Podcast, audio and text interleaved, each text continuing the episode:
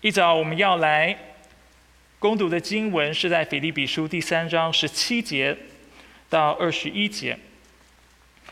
如果大家手中有圣经，欢迎大家打开圣经，跟我们一起来看这段经文。没有的可以看我们的投影片。数到三，我们一起来攻读这段经文：腓立比书第三章第十七到二十一节。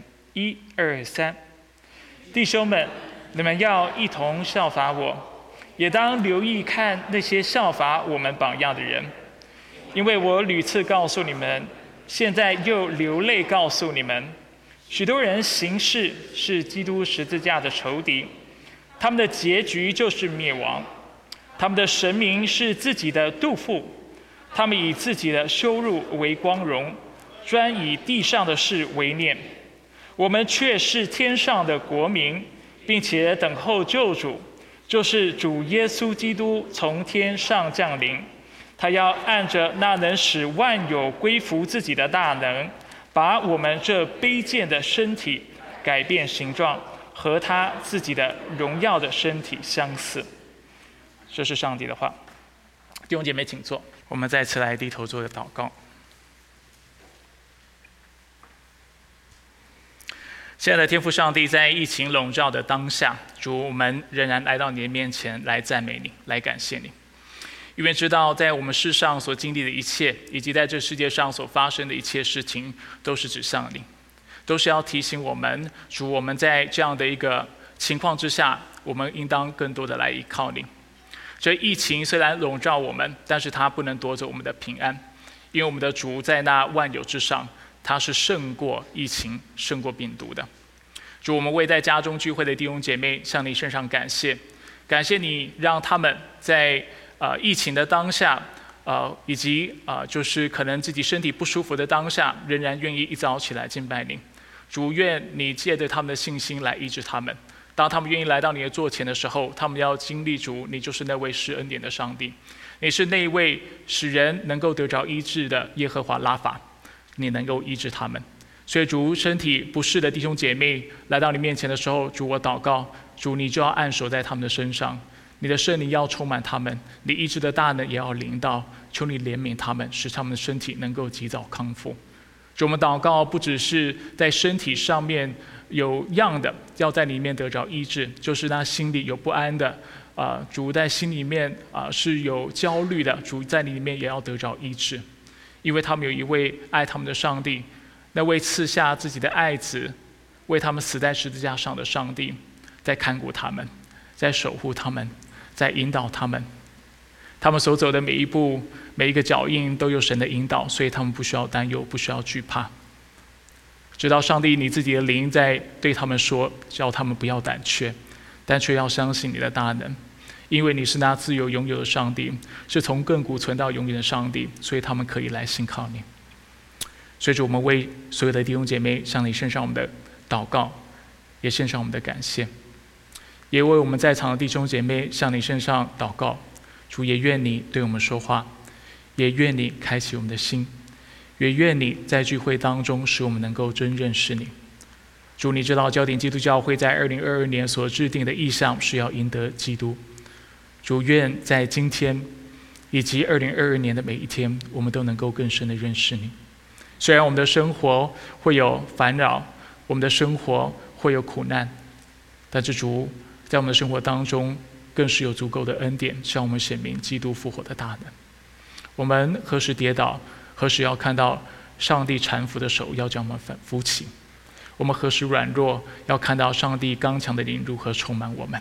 所以一早，我们感谢你，知道你与我们同在，知道你引导我们，知道你看顾我们，直到二零二二年必要得胜，因为这是耶和华尼西为我们所做的应许。他是惊奇，他是得胜者，他是我们可以靠的。我们感谢在美丽以上祷告是奉靠主耶稣基督的圣名求，阿门。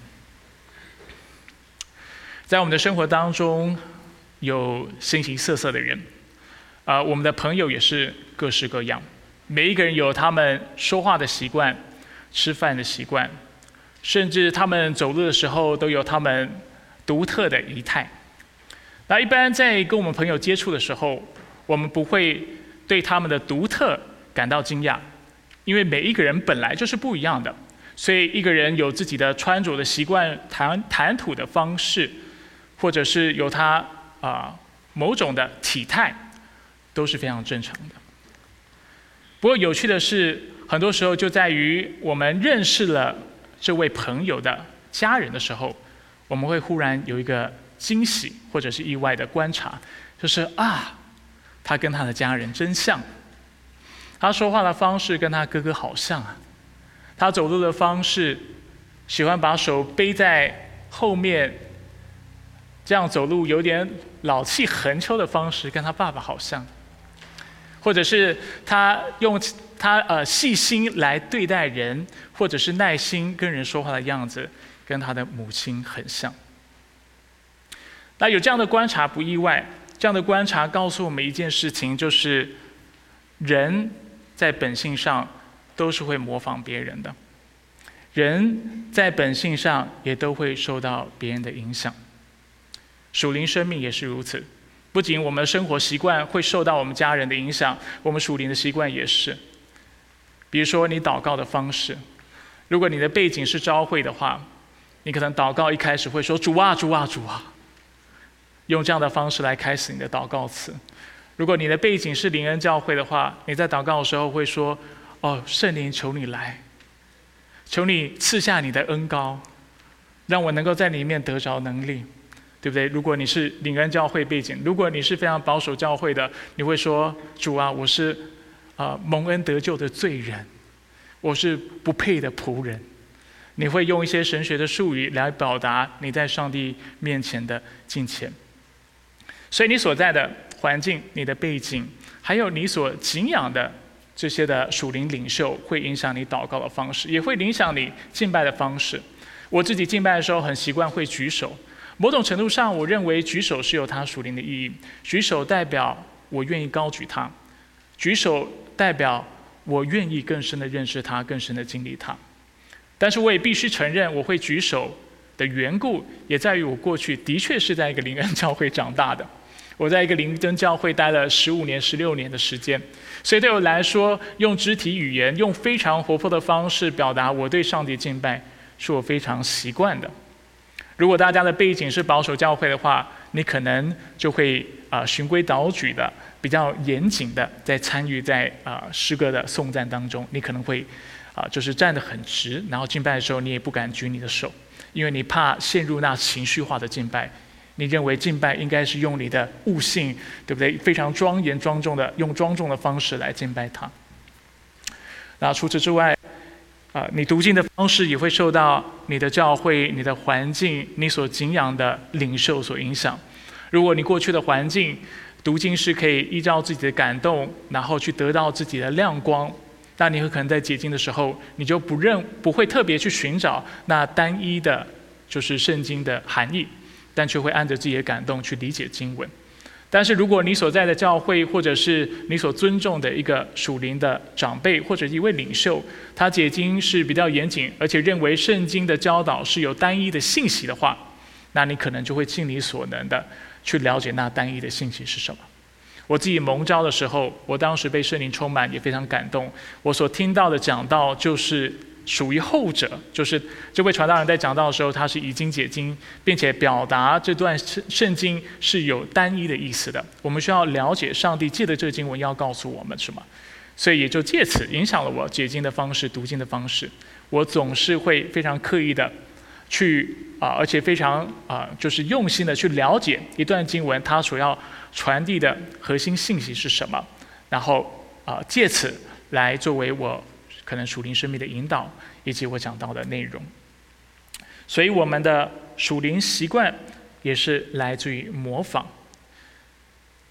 所以我们在看圣经的时候，我们会发现一件事情，就是圣经从未告诉我们为什么人会去模仿，但他却常告诉我们我们要模仿什么。因为人是上帝创造的，他知道我们敬拜什么，我们就模仿什么。所以他不需要特别去讲这件事情。当然，有的经文有，啊，就是稍微的，啊，就是暗示了这样的一个理解。但是更多时候，我们看到圣经所告诉我们的是，告诉我们我们应当效法什么样的对象。譬如在所罗门，就是大卫的儿子做王的时候，上帝如此嘱咐他，《列王记上》第九章第四节，上帝说：“你若以纯正的心和正直行在我面前，效法你父大卫所行的，遵行我一切所吩咐你的，谨守我的律例典章，我就必坚固你在以色列国度的王位，直到永远。”上帝要所罗门效法他的父亲，要敬畏他，要敬拜他。要以上帝为乐。在列王记上十四章二十到二十四节，我们看到犹大国如何背逆上帝，远离他，去效法了外邦人的样式。犹大人行耶和华眼中看为恶的事，他们效法耶和华在以色列人面前所赶出的外邦人，行一切可憎恶的事。箴言二十二章二十四到二十五节也说。不可结交好生气的人，也不可与暴怒的人来往，恐怕你效法他的行为，自己就陷在圈套里。华人也有一句话说：“近呃朱者赤，近墨者。”我们都知道，我们跟什么样的人相处，我们就会被什么样的人影响。许多华人的父母都喜欢，而且愿意让自己的孩子去更好的学校上课，为什么？因为希望那个学校的环境能够使孩子更加的勤奋学习，更加的努力上进。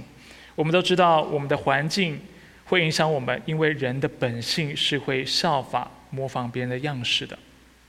而这也是今天经文的预设。我们上周谈到，保罗在第三章教导我们，我们应当忘记背后，努力面前上的标杆直跑。我们的标杆是什么？我们的标杆是要赢得基督，我们的奖赏是什么？我们的奖赏就是使我们能够真认识他。那我们要怎么样赢得基督呢？我们要怎么样认识他呢？其中一个最实际的方式，就在于我们要效法那正确的、对的对象，或者是犹如今天信息的主题所说的，我们要效法成熟的榜样。问题从来都不是你要不要效法，你我都会效法。甚至在我们今天信息结束，我们会鼓励大家去思考：你效法的对象是谁？谁在你生命当中有最大的或更大的影响力？我们都会效法人，只是我们需要去思考的是：我们应当效法谁？三章十七节。保罗嘱咐腓利比教会的弟兄姐妹，他说：“弟兄们，你们要一同效法我，也当留意看那些效法我们榜样的人。”他一方面要腓利比教会的弟兄姐妹效法他，另外一方面告诉他们如何效法，就是要去留意、去注意、去观察、去学习、去模仿那些榜样。而保罗在这里提到，在教会当中，总有一些人是效法他们榜样的。在这里的我们，指的是保罗、提摩太、以巴弗提，就像我们在腓立比书之前的信息所提到的。教会当中总有这样的人，他们是愿意效法那敬虔的样式，效法那啊成熟的榜样的。而我们也要效法他们的样式，或学习他们的样式，一起来效法保罗。就经文的文艺脉络来说，我们看到三章十七节，为我们陈明了保罗的嘱咐，保罗的命令。三章十八到二十一节，我们看到了保罗为我们说法，说明了两个效法成熟榜样的原因。简单来说，第一个原因就是因为坏榜样很多，没有在大纲里哈。第二个原因是因为我们是天上的国民。那今天，与其为大家更多的说明原因，啊，我们会花更多时间来思考四种我们应当效法的榜样。如果今天我们要赢得基督，我们要成为一个更成熟的基督徒，我们就需要去留意我们效法的对象，并且刻意的去效法这些值得效法的对象，这些成熟的基督徒。当我们仔细来观察这段经文的教导时候，我们会发现，这里要我们效法的不是风格，不是恩赐，不是才干，它主要谈到的是属灵的生命，这才是信仰当中真正重要的。所以我们在今天的信息当中所谈的，不是你要效法什么样的风格，也不是你要效法什么样的啊方式或什么样的恩赐，但更多的我们要来思考是，我们应当效法一个什么样的生命。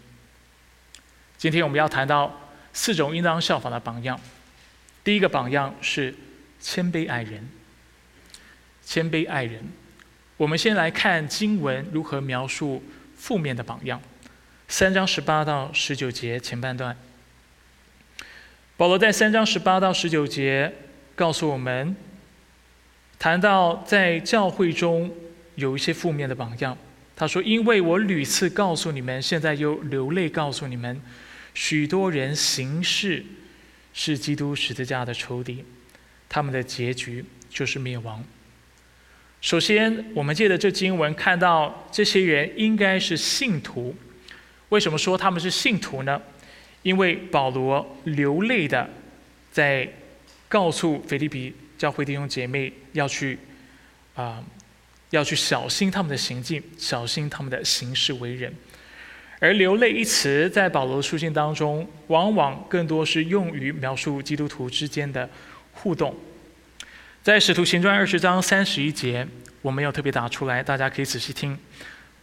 经文曾经如此描述保罗，说到：“所以你们要警醒。”保罗如此说：“纪念我三年之久，昼夜不断的流泪劝诫你们个人。”所以我们看到圣经常常谈到保罗，在想到他的弟兄姐妹，想到教会内所遇到的问题，想到弟兄姐妹生命的不成熟的时候，他会流泪，他会为他们祷告。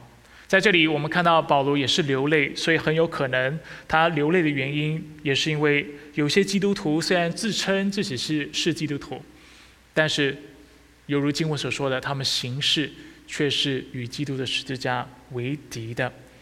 而许多人行事是基督架、基督十字架的仇敌，也暗示了这些人按理来说应当为十字架而活，但是事实上，我们却看到他们却是。与十字架为敌，所以这些人是名义上的基督徒，所以保罗说他们的结局就是灭亡，像那不信主的人一样。我们在上周的信息当中看到，基督徒应当忘记背后，努力面前，向着标杆直跑。而我们要得到的奖赏是什么？就是能够真认识基督。我们看到那名义上的基督徒，或者是那些自称自己是基督徒，但却不是真跟随基督的人。他们虽然表面上看起来是敬虔的，但是他们的结果是他们无法赢得基督，他们却要受到上帝的审判，他们的结局是跟不信人是一样的，是灭亡。那这些人做了什么，使保罗说这些人会灭亡呢？经文说到他们行事是基督十字架的仇敌，行事所代表的就是行事为人。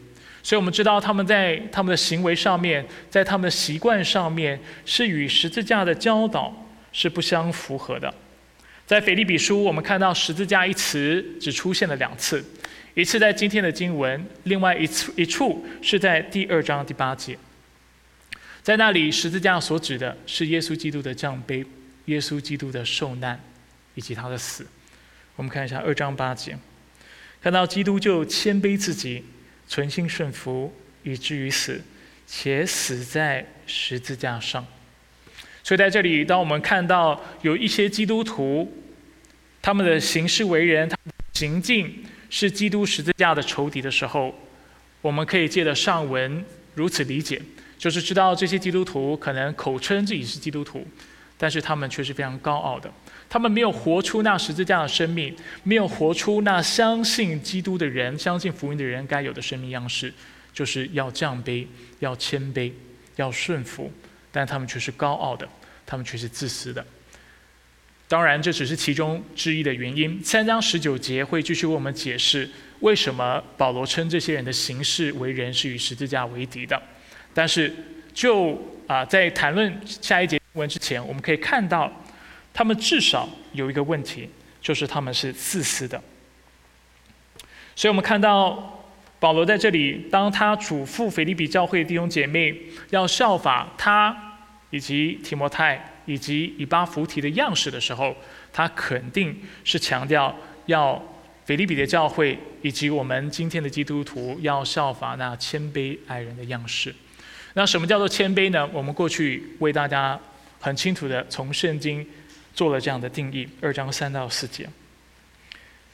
保罗清楚的告诉我们，什么叫做真谦卑，就是凡事不可自私自利，不可贪图虚荣，只要心存谦卑，个人看别人比自己强。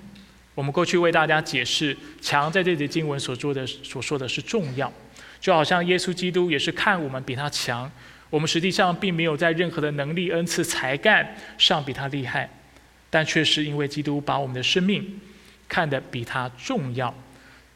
同样的，谦卑的人会看别人的生命比自己重要。个人不要单顾自己的事，也要顾别人的事。在这节经，我们看到，所以什么样的人是谦卑的人？谦卑的人会看重别人的利益多于自己的利益。谦卑的人会看别人比自己重要，看别人比自己强。而当我们跟这样的人，就是那真正谦卑有爱心的人相处的时候，我们会，啊，会觉得自己是特别有价值、特别有尊严的人。我过去多多次的引用啊不同的名人所说过的话，今天我们就不再次引用了。大家都非常熟悉这些的概念。谈到当我们遇到一个真正谦卑的人的时候，我们会因为接触到这样的人，我们生命充满了希望，我们生命充满了力量，因为这个人所在意的不是他自己。但是在交流、在相处、在交谈当中，你往往可以清楚的感受他，感受到他非常的在意你，而且非常重视你，而且你跟他相处越相处是越有力气的。跟骄傲的人相处却不是这个样子，跟骄傲的人相处，你会跟他相处越来越没有力，然后你会很灰心。一时间你可能不知道为什么，但是事后你去回想，你会发现，哦，原因就在于因为这个人很喜欢说他自己。很喜欢标榜自己，很喜喜欢炫耀自己，这是骄傲的人。骄傲的人怕别人不知道他自己有什么优优点。同样的，跟自卑的人相处也是非常辛苦，因为自卑的人对自己没有信心的缘故，所以在讲话的时候，他常常希望你注意到他，所以跟他讲话，你会觉得好像你很难很自然的去去跟他聊天。但是你好像在对话当中都要去想到他的感受，都要去肯定他的价值，甚至要去高举他，肯定他是非常厉害的，然后对方才会得到满足。所以跟骄傲的人、跟自卑的人谈天是非常累的，而且谈完谈完天之后，我们会觉得我们需要好好睡一觉，或者是痛快的吃一顿，或者是。买波霸奶茶，我不知道你们一般是怎么样去呃，就是消解自己的压力跟心中的愁烦。但是跟那谦卑的人、有爱心的人相处的时候，你的心里会得到力量，因为你可以清楚的感受到，这个人真的不在意你怎么看他，他不会标榜自己，他会花时间在你身上，跟你交谈的时候，他是如此的自然，他是如此的诚恳，而且他。是非常好奇的去关切你所关切的问题，而且他会记得你所关心的，而且会关心你。所以这样的人会愿意放下手中的事情来帮你，他会顾念你的事，他会为你祷告，他甚至为了愿，为了让你得到好处、得到益处的缘故，他会愿意自己蒙受亏损。如果今天我们要赢得基督，在二零二二年，我们愿意更认识基督，成为一个成熟的人。我们需要留意我们周围是否有这样的弟兄姐妹，是我们可以效法的。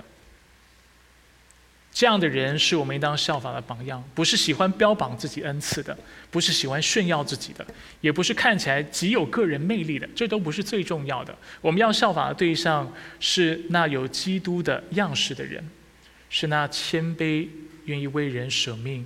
愿意去爱别人、去服侍人的这样的人，所以我们需要留意我们周围有没有这样的人。有的话，我们去观察，去看他是怎么样去做到这样的事情的。不懂的话也没关系，我们可以采访他，我们可以问他你是怎么做到的，或者是你你是啊为什么能够把自己看得这么轻？然后总是把时间、把注意力放在别人的身上。所以，这是我们第一个要效法的榜样，谦卑爱人的榜样。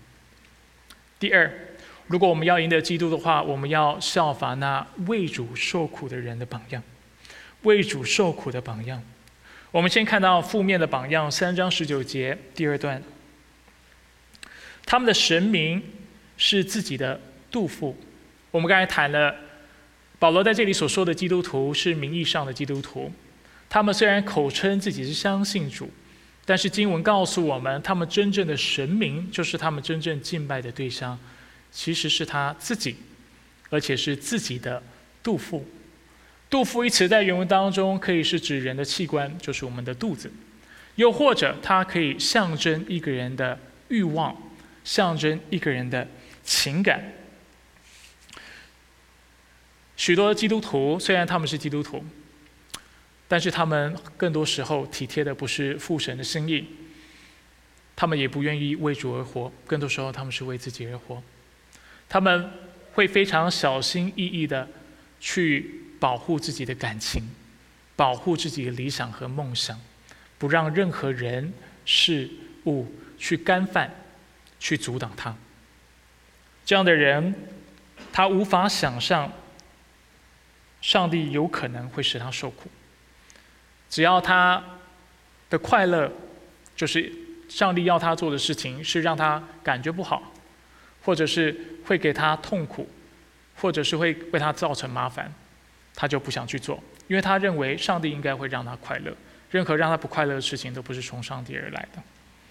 这样的人，他会想要寻求所有的事情都要有平安。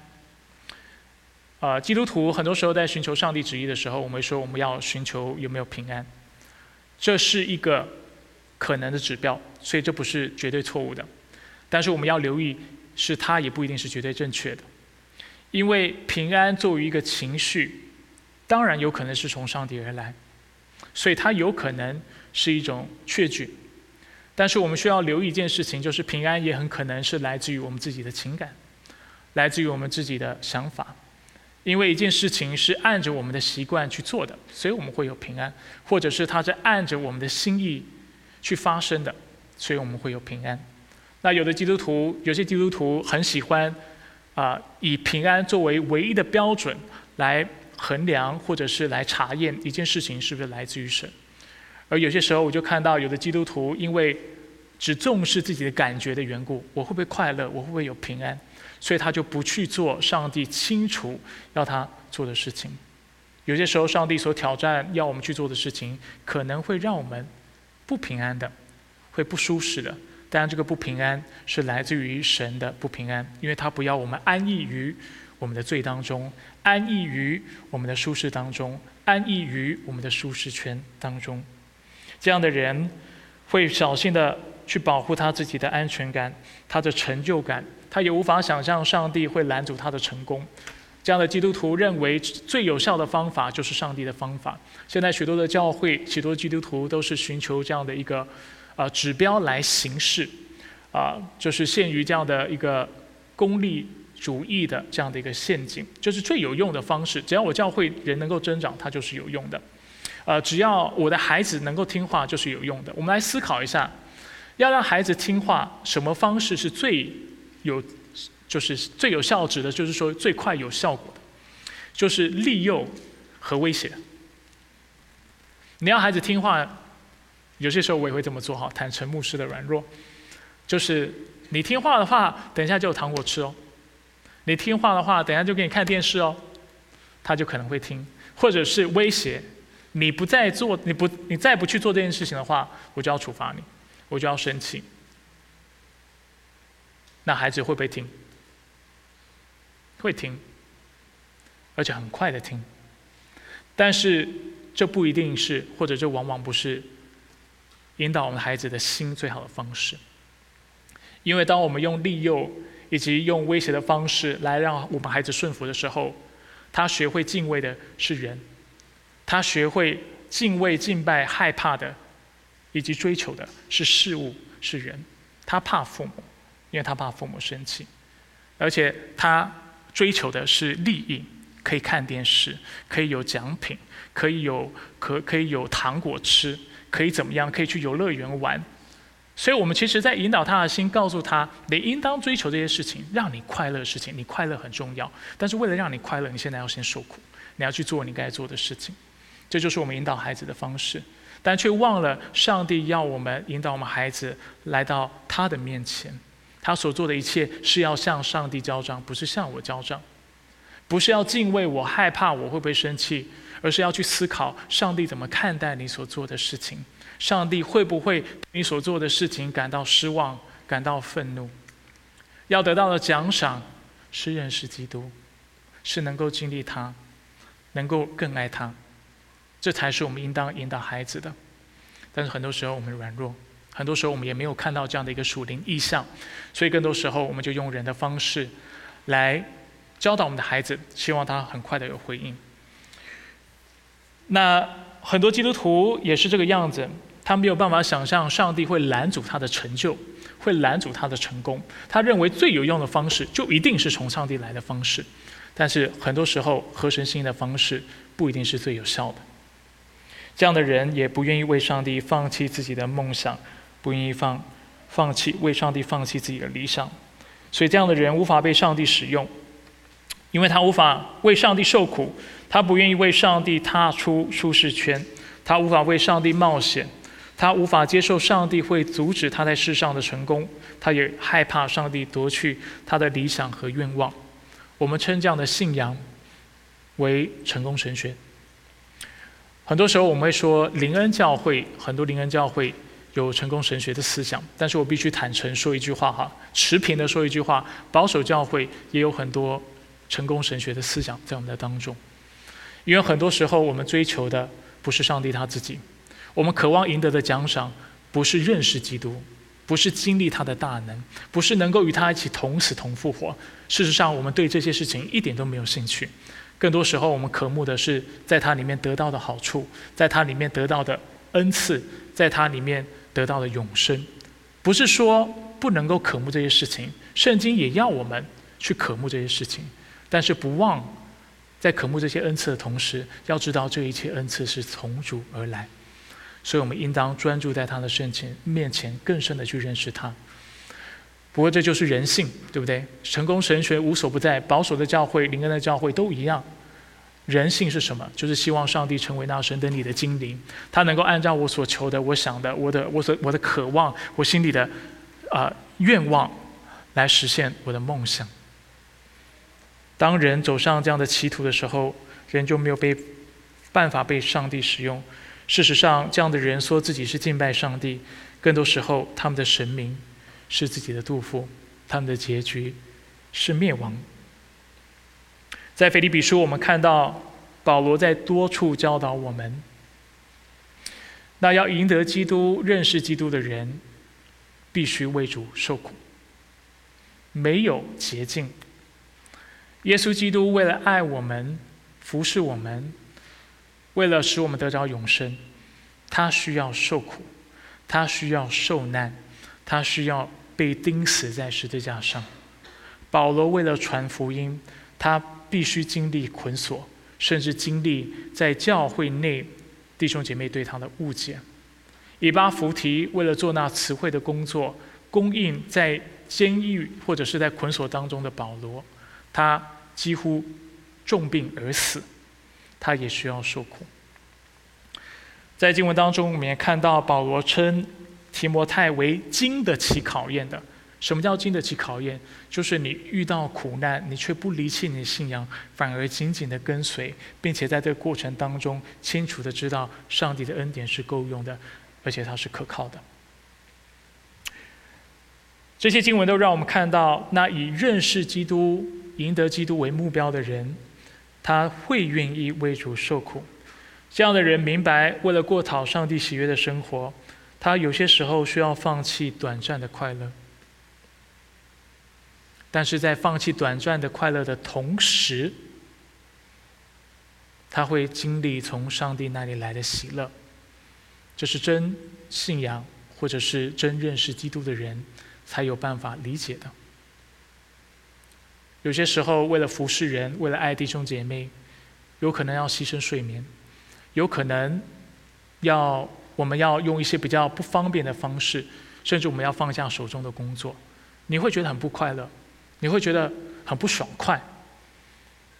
但是因为你认识主，你在当下同时会有喜乐，因为你在做一件讨神喜悦的事情，改变人生命的事情，在上帝的纪念册当中会被记录下来的事情。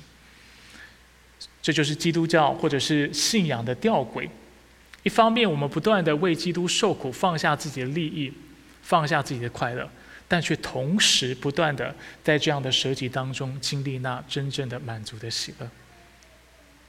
那愿意为受苦的人、为上帝受苦的人、为基督受苦的人，知道平安不是唯一的依据，因为有些时候，上帝会挑战我们去做我们心里可能觉得不舒适的。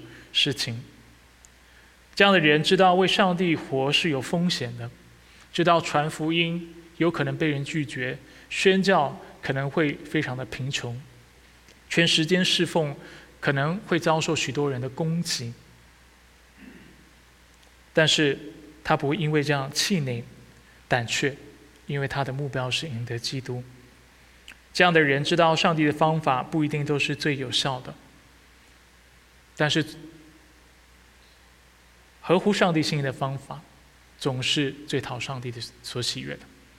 在所做的事上，我们守信，我们诚实，我们尊重人的生命的价值，我们尽自己所能去造就生命，我们用爱心去恒久忍耐，恩慈对待，我们去饶恕他人。有非常多的挑战困难，也不一定是最有效的，但是总是对讨上帝喜悦。为上帝而活，也意味着我们可能放弃自己的理想。但是，犹如我刚才所说的，我们信仰的吊诡就在于，我们虽然放弃自己的理想，但是我们却得着一个更能够满足我们灵魂的梦想。我自己在蒙召的时候，我所放弃的是做音乐人的梦想。我知道我的呼召清楚地告诉我，你需要停止音乐的工作，你不再能够像过去这样子去。去玩音乐，甚至在音乐的技巧上面去琢磨、去提升自己，某种程度上是非常痛苦的。我放弃了音乐，不再教学，我去餐厅工作一年，就为了去理解，啊，就是做啊，就是为人做工的这样的状态是什么样子。因为我过去是做音乐老师，然后自己去玩乐团的，所以很多时候我能够自己做主，为自己安排时间，然后我自己是自己的老板。那我就放弃了我的工作，因为我知道这是神的心意。过去的工作，我就开始去餐厅打工，然后被啊老板、被主管骂，然后被厨师骂，然后去经历看看这样的一个生活是什么样的体验。我自己学到了很多，也从当中啊看到了上帝的恩典，不论在什么样的场域当中都是够用的。所以对我来说，我虽然放弃我的理想。但是我得到了一个犹如今天诗歌所唱的，一个更大的梦想，从神那里来的梦想。而这样的梦想，为我的灵魂带来更大的满足，是我从来没有想过的。我常常跟弟兄姐妹分享，我今天在做的事情，我每一天在做的事情，就是在活出我的梦想。大家都有工作，对吧？或者是你退休了，但是你做过工作，大家都是借着工作糊口，然后你的工作就是就是为了赚钱。为为了满足公司的利益上的要求，当我去思考我的工作，但服饰不能从这个角度单从这个角度来思考。我的工作是什么？大家知道吗？我的工作就是改变人的生命，当然是靠着神的力量去影响生命、改变生命，去教导人认识上帝的话语。然后就我每天要做的就是这个事情。然后我想到的时候，我心里就很感恩。竟然能够把金钱当做工作，或者是去改变生命这么这么美好的事情，这么有意义的事情当成我的工作，这是何等蒙福的事情！所以我一当想到这样的事情的时候，我就觉得，哇，我的工作实在是太蒙福了。所以希望大家也能够在基督里得到这样的梦想，而且得到这样的满足。当我们为主放下自己的快乐，你会意外的发现，你要得到永远的福福乐、满足的喜乐。所以，为主受苦的榜样，是我们应当效法的。大家需要留意，在我们教会当中，在你的周围有没有这样的基督徒，然后去效仿他的样式。如果你效法的样式是那不愿意受苦的样式，你永远无法真的认识基督复活的大能，因为你不知道基督的受苦是什么样子，不知道他的降杯是什么样子，你就无法了解那从死而复活的喜乐是何等的大。同样的，所以我们要去效法那受苦的样式，当然是为主受苦，不是为了受苦而受苦，是为了福音的工作，为了基督去做我们当做的事情。在这个过程当中，我们会更认识神。第三，我们要效法的榜样是依靠基督的榜样。依靠基督的榜样，第三章十九节的第三段谈到负面的榜样，他们以自己的羞辱为光荣。什么是他们的羞辱？就是他们依靠肉体。如果大家记得，在三章第二节，保罗曾经这么说：那呃犹太教派的基督徒说，应当防备。犬类，防备作恶的，防备妄自行歌的。我似乎没有打出来哈，抱歉。三章二节，保罗谈到这群人以为自己行歌礼是一件非常了不起、非常荣耀的事情，认为自己是啊遵守律法的，认为自己因为行了歌礼就能够与上帝和好，却忘了信仰的本质是在于相信上帝白白所赐的恩典。所以保罗说，这些人以自己的羞辱，明明是妄自行歌。我过去为大家解释，妄自行歌也可以翻译成自残。明明是自残，你自己凭着你的肉体，凭着你的心意，凭着你自己想做的事情，为自己行了割礼，然后你却洋洋得意的认为这是你那敬虔的记号。保罗认为这是非常荒谬的。依靠肉体的人是无法荣耀上帝的，只有依靠基督的人才能够。荣耀上帝。保罗说：“如果要依靠肉体，要自我为义，他比谁都还有资格，因为他的出身比别人还要卓越，他的成就也比人比别人高。”我们已经好几周在谈这方面内容，我在这里就不再多做解释。为什么是说用出身和成就来描述？但是上周我们的确谈到身份认同的，这就是身份认同的问题。什么叫身份认同？就是。你认为自己为什么是有价值的？很多人觉得自己有价值，是因为他的行为，因为他的成就，因为他的出身，因为我行了割礼，因为我做了什么样敬虔的事情，所以我是有价值的。很多人将自己的价值是建筑在自己的才干、财富、外貌、自己的性别、国籍上。有的人认为自己是啊有钱的。而这样的人就会非常自然的去轻看穷人，或者我们应该说，当你的价值是放在你的出身和你成就的时候，你就会很容易去轻看没有达到你的成就或者出身不如你的人。如果你的价值是放在财富上，你就会轻看穷人。你的价值，如果你觉得自己很有价值，是因为你有知识、你有学问、你很聪明，你就会看不起比你不聪明还要。还有比你教育水平低的人，如果你看重你的外貌，你就会轻看那不好看的人；或者是你自己长得不好看，你就会非常的自卑。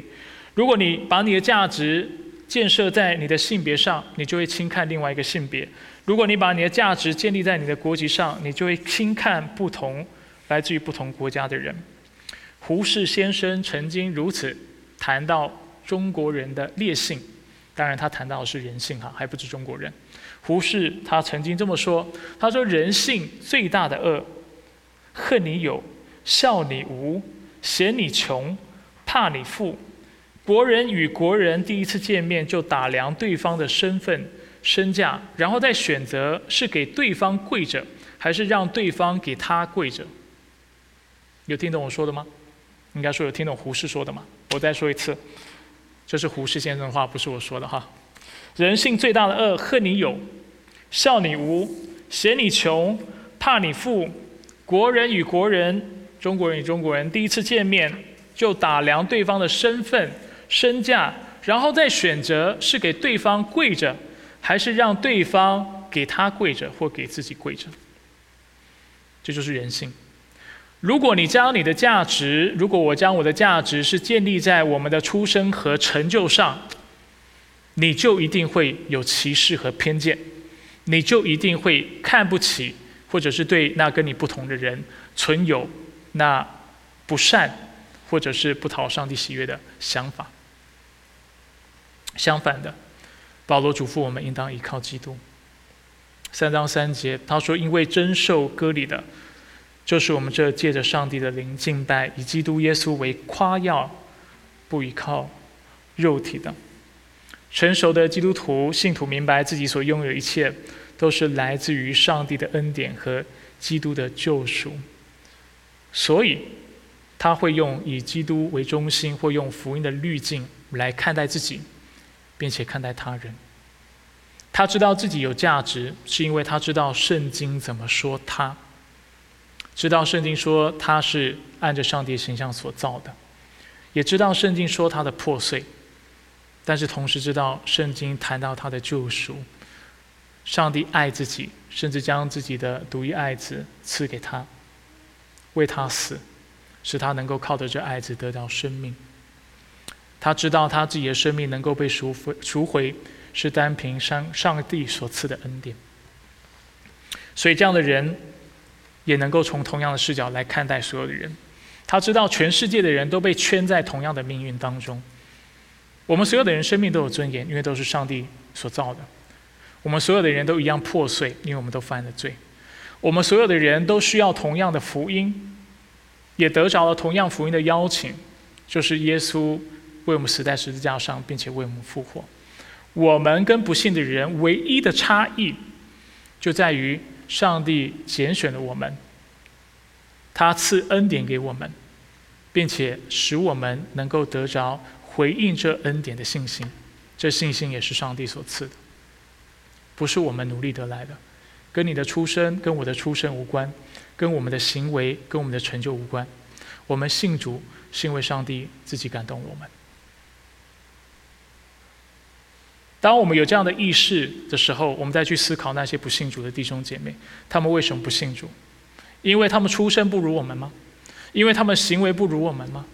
因为他们没有开窍吗？不如我们聪明吗？都不是，只单单因为上帝的恩典得救的，或者是使人得救的恩典尚未降临在他们身上，所以他们无法回应，无法正确的回应。那我们。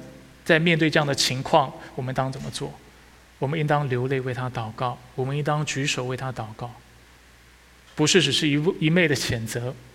当然，有的人是败坏的，他是攻击十字架的，是攻击教会、攻击福音的。但是同时，我们为他的破碎，为他没有得到上帝的恩典哀悼，求主赦免，求主赐福。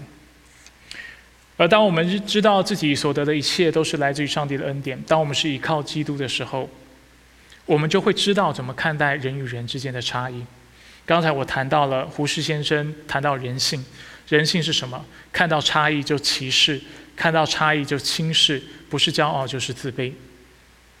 但如果我们意识到人得救是来自于上帝的恩典，而且我们愿意透过福音的滤镜来看待所有的事情的时候，我们会瞬间明白，我们应当如何对待这些的差异。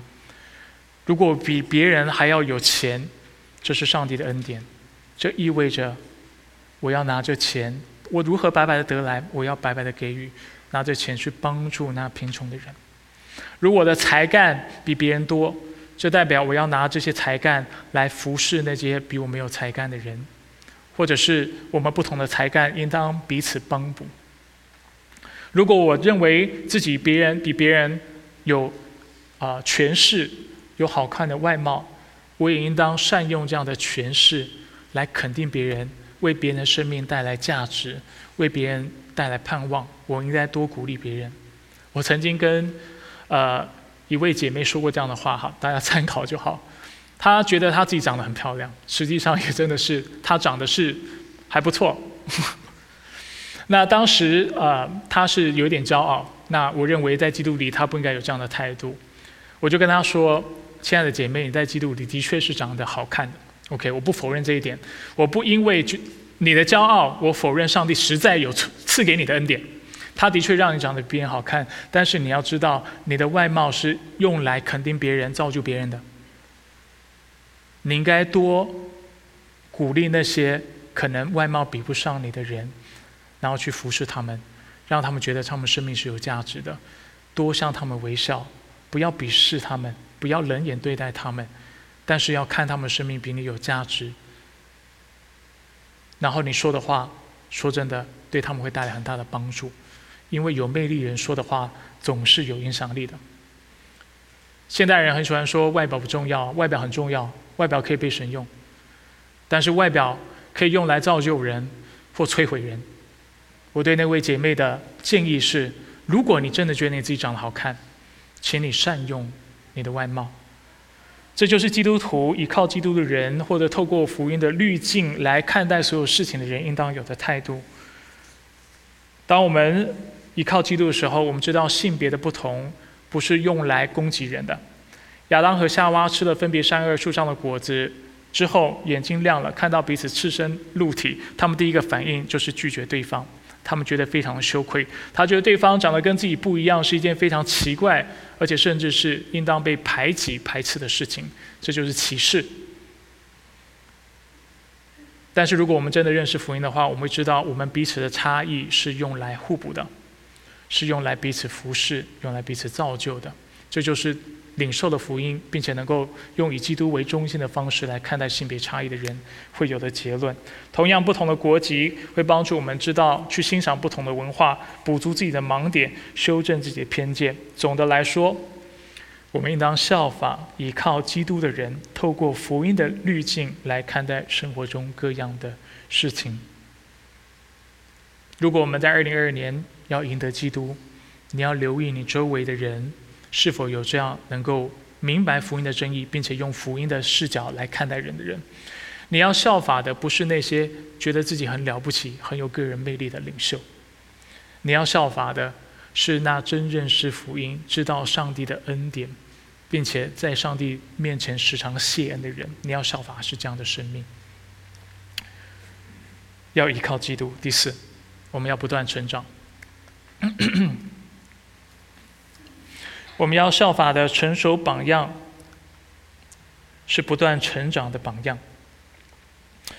我们同样的来看负面的榜样，第三章十九节的最后一段：不成熟的基督徒是专以地上的事为念，以某某事为念的意思，指的就是他不仅是思想这些事。并且他把这些事当成他的心智，他不只是想这些事，有这些的观念，而且他把这些事情当成他个人的志向。那不成熟的基督徒是把地上的事当成自己的志向。刚才已经列举了很多，财富也好，才能也好，势力也好，别人的赞许也好，升迁也好，你的房子多大也好，你车子有几辆也好。别人怎么看待你的婚姻也好，这些都是地上的事情，是别人是从就是希望从别人的视角来看待自己，却不是从上帝的视角。当然，地上的事也包括我们刚才所谈的其他的要点。除此之外呢，其他的事也包括了所有肉体，或者是尚未得着荣耀。我等一下会解释为什么这么说。尚未得着荣耀的肉体会做的事。或者我们也可以说是老我或旧人会做的事情。给大家看一段经文，你们就懂我的意思。哥罗西书第三章一到二节及第五节，让我们看到那顾虑或者是以地上的事为念的人，他会有的样式。保罗说：“所以既然你们已经与基督一同复活，就当求上面的事。”这是保罗要教导我们的。那里有基督坐在上帝的右边，你要思考上面的事，不要思考地上的事。接着，他为我们说明：那思考地上的事，那追求财财富、地位、物质的享乐的人，会有什么样的光景？那追求地上的事的人，他告诉我们，会有淫乱、污秽、邪情、恶欲和贪婪，而贪婪就是拜偶像。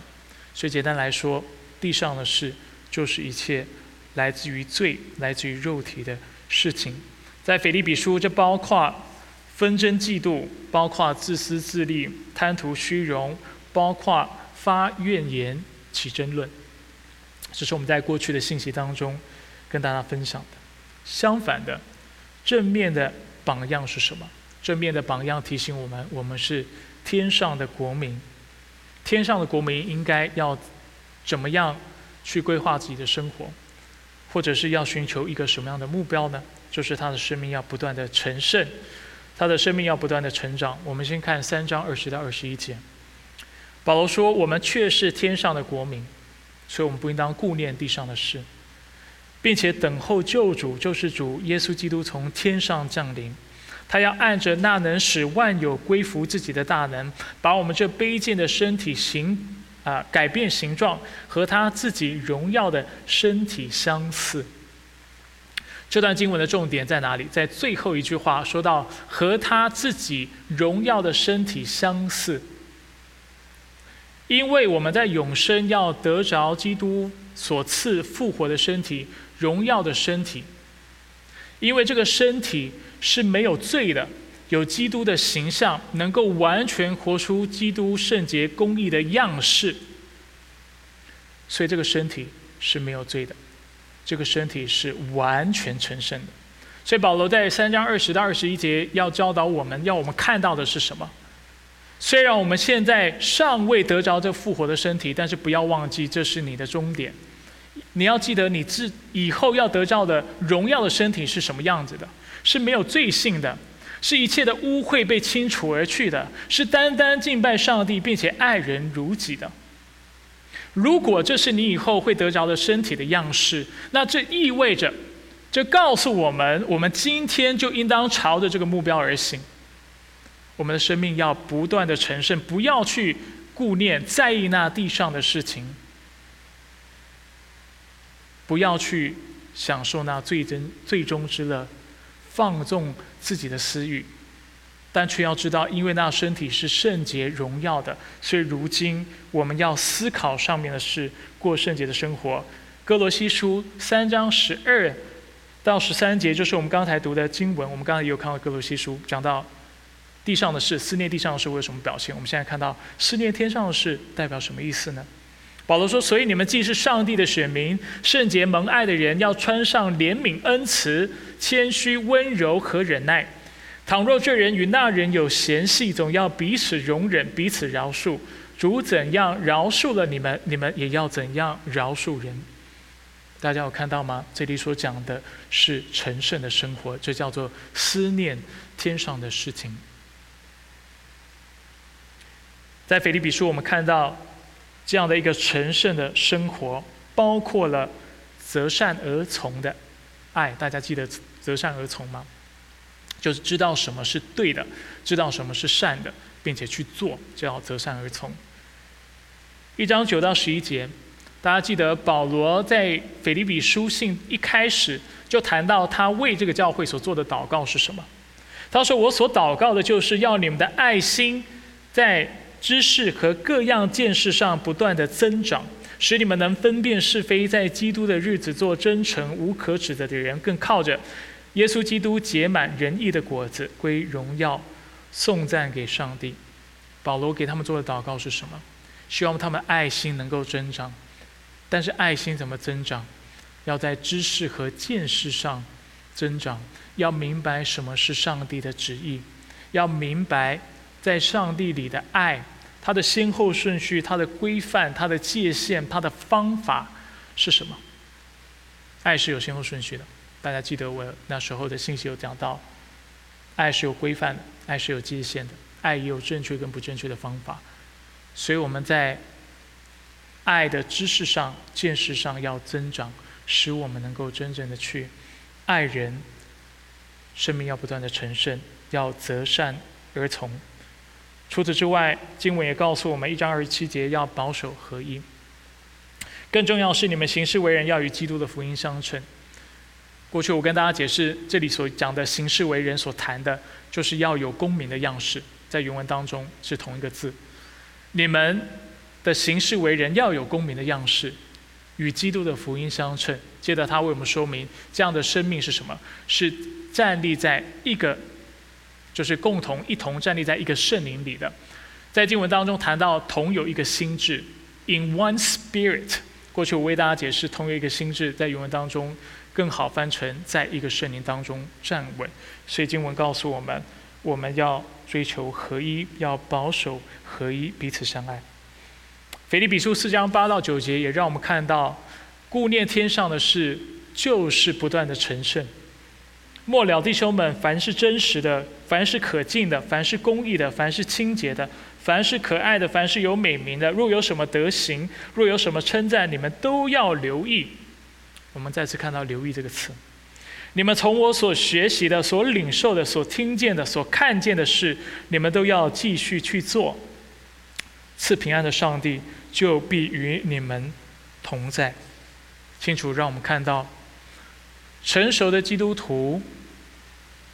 他因为知道他未来将会得着那复活荣耀的身体，是蛮有基督仁义的形象、公义的形象的缘故，所以他知道今天他已经在旅途中，已经是不断的往那个方向终点迈进，所以他要追求成圣，追求生命在见识上、爱心上、耐心上、各样的事上、属灵的事上。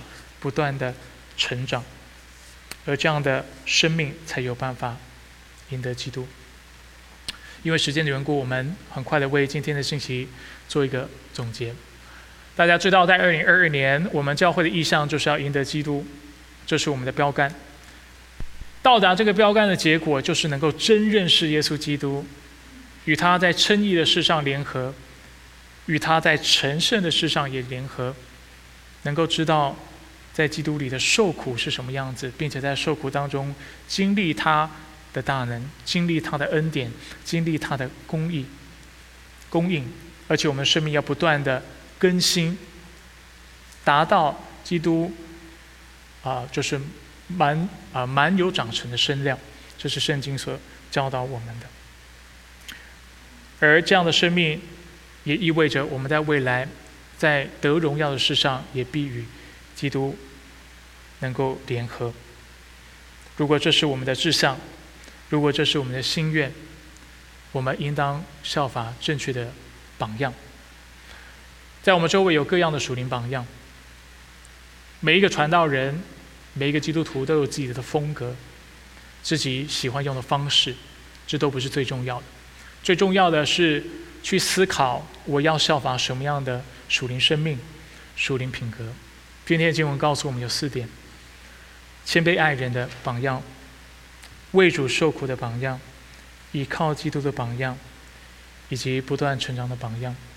当我们能够在我们的周围找到这样的人，并且存心去效法这样的样式的时候，我相信我们生命将会不断的成圣，越来越有基督的样式，使我们在二零二二年能够真赢得基督。使我们在认识基督的路上能够更靠近一步。接下来是默想的时间，让我们一起透过下列的问题，我们来思想今天的信息。